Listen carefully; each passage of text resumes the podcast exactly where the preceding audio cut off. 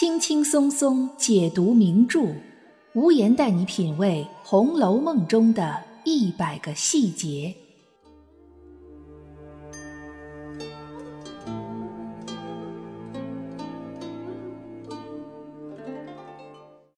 品读细节之美，发现别样红楼。大家好，我是暗夜无言，欢迎您收听《红楼梦》中的一百个细节。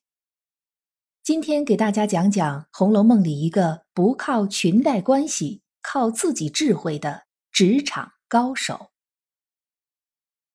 提起《红楼梦》这本古典名著，很多人的第一个印象就是书中的人物形象众多，特别是大观园里的那些姑娘丫头们，每个人都个性鲜明，美貌上也各有千秋。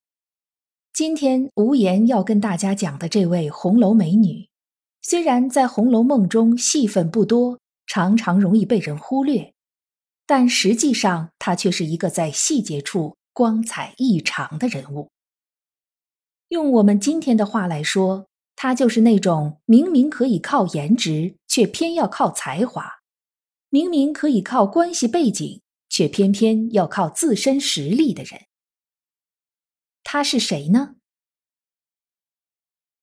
在《红楼梦》绝对的男一号贾宝玉所居住的怡红院里，有几个有头有脸的大丫头，她们有贴身伺候贾宝玉的权利，这在大观园里可是一件令人艳羡的事情。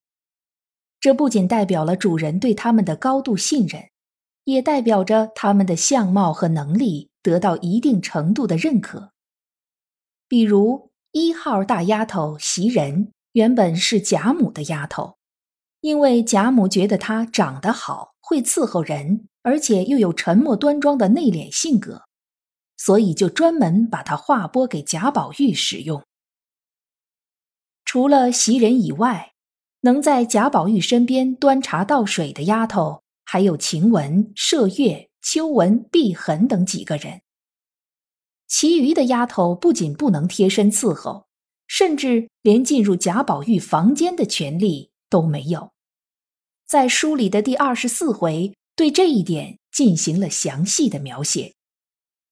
而我们今天要讲的人物，就是在这时候登场的。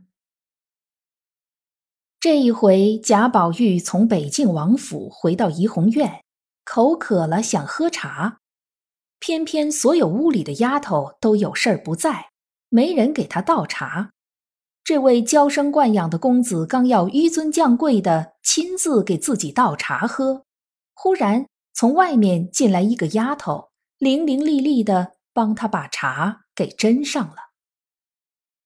只见这个丫头穿着几件半新不旧的衣裳，倒是一头黑压压的好头发，挽着嘴儿，容长脸面，细巧身材。却十分俏丽恬静。从这几句原文的描写可以看得出来，这个丫头长相和身材都相当不错。但这么好看的丫头，贾宝玉居然没见过，还问她说：“你也是我这屋里的人吗？”言语之间颇有几分可惜，相见恨晚的感觉。没错儿。这个出色又有眼力劲儿的姑娘就是小红，她原本叫红玉，因为本家姓林，所以就和林黛玉有点重名，因此改名为小红。这里小红和贾宝玉还没说上几句话呢，秋纹和碧痕从外头回来了，一见小红竟然登堂入室，立刻勃然大怒。劈头盖脸把小红一顿臭骂，这基本上就相当于普通员工越过秘书和上司套近乎，被秘书知道了，免不了一顿职场的血雨腥风。不过，大家不要以为红楼职场到处都是黑幕，小红虽然有着一颗向上攀高的心，但基本上还是靠自身的实力。为什么这么说呢？因为小红可不是袭人、晴雯这样出身的人，她的父亲林之孝相当于荣国府的二管家，在奴仆里的地位仅次于大管家赖大，而他母亲林之孝家的林大娘，那也是荣国府里相当有身份的管事儿妈妈。别的不说，就说第六十二回里，寿怡红群芳开夜宴之前，林大娘来怡红院巡查，可以说是气势十足，威严有加。不仅那些负责值夜班的妈妈婆子们俯首贴耳，大气不敢出，就连怡红院首席大丫头袭人，平时飞扬跋扈、嘴上不饶人的晴雯，都恭恭敬敬的有问必答。甚至连贾宝玉叫了一声袭人的名字，也被林大娘批评了半天，说他这是对丫头们不够尊重，而贾宝玉还要陪着笑脸承认自己的不是。这些细节描写都足以让我们了解到，林之孝两口子虽然是奴仆，但在荣国府内是具有一定威望的。然而，与此形成鲜明对比的是。怡红院里的那些丫头们似乎并不知道，他们的同事小红就是林之孝和林大娘的女儿。小红在怡红院没有得到任何特殊的待遇不说，好不容易伺候一次贾宝玉，还被骂得灰头土脸，以至于他一颗攀高枝儿的心都灰了一半儿。从此不再寄希望于在怡红院出人头地，而是将目光转向了别的主人。这个最终赏识他的伯乐就是王熙凤。要知道，王熙凤掌握着荣国府实际的经济大权，而且受宠于贾母，在大观园里可以说是要风得风，要雨得雨。她本人脾气又火爆，所以在他手下混口饭吃并不容易。也只有像平儿这样长期逆来顺受、八面玲珑的人。才能得到王熙凤的青睐，而小红只通过一件事儿就将王熙凤征服了。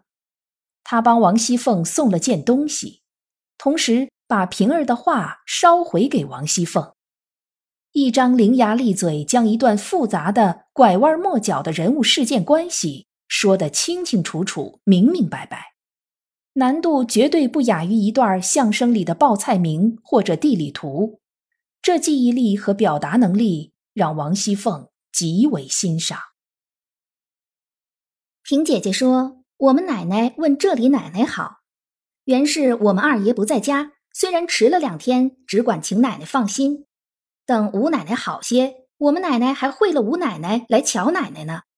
吴奶奶前儿打发了人来说，舅奶奶带了信儿来了，问奶奶好，还要和这里的姑奶奶寻两丸延年神宴万金丹。”若有了，奶奶打发人来，只管送在我们奶奶这里。明儿有人去，就顺路给那边舅奶奶带去的。而直到此时，我们才通过王熙凤的话知道，原来小红的母亲林大娘竟然还是王熙凤以前认的干女儿。好个小红，没用父亲母亲的地位，没借王熙凤的身份。凭借的是自己的自身实力和对机遇的把握，终于成功的从怡红院跳槽到了凤姐手下，成了王熙凤眼里的红人儿。小红之所以能做到这些，应该也和林之孝夫妻俩的日常教育和耳濡目染有关。在王熙凤的形容里，林之孝夫妻俩是一对天聋地哑。生动地点出了他们两人的性格和为人处事的原则：低调、内敛、不张扬。小红在这样的环境里长大，虽然有野心、有梦想，但懂得靠自己去实现。如果将大观园比作一个人际关系错综复杂的大职场，那么在这个职场里，我们会遇到各种各样的人，遇到各种各样的事。见识到大千世界的人间百态。不过，只有像小红这样的人才是让人钦佩的。或许我们也可以从曹雪芹笔下这个虚构的女孩身上学到些什么。今天的节目到这儿就结束了，感谢大家的收听。祝大家都能靠自身实力成为职场里的小红人儿。如果您有什么想法，可以在评论区给我留言，也欢迎您订阅关注本专辑，随时收听最新的节目。我是暗夜无言，让我们下一集再见。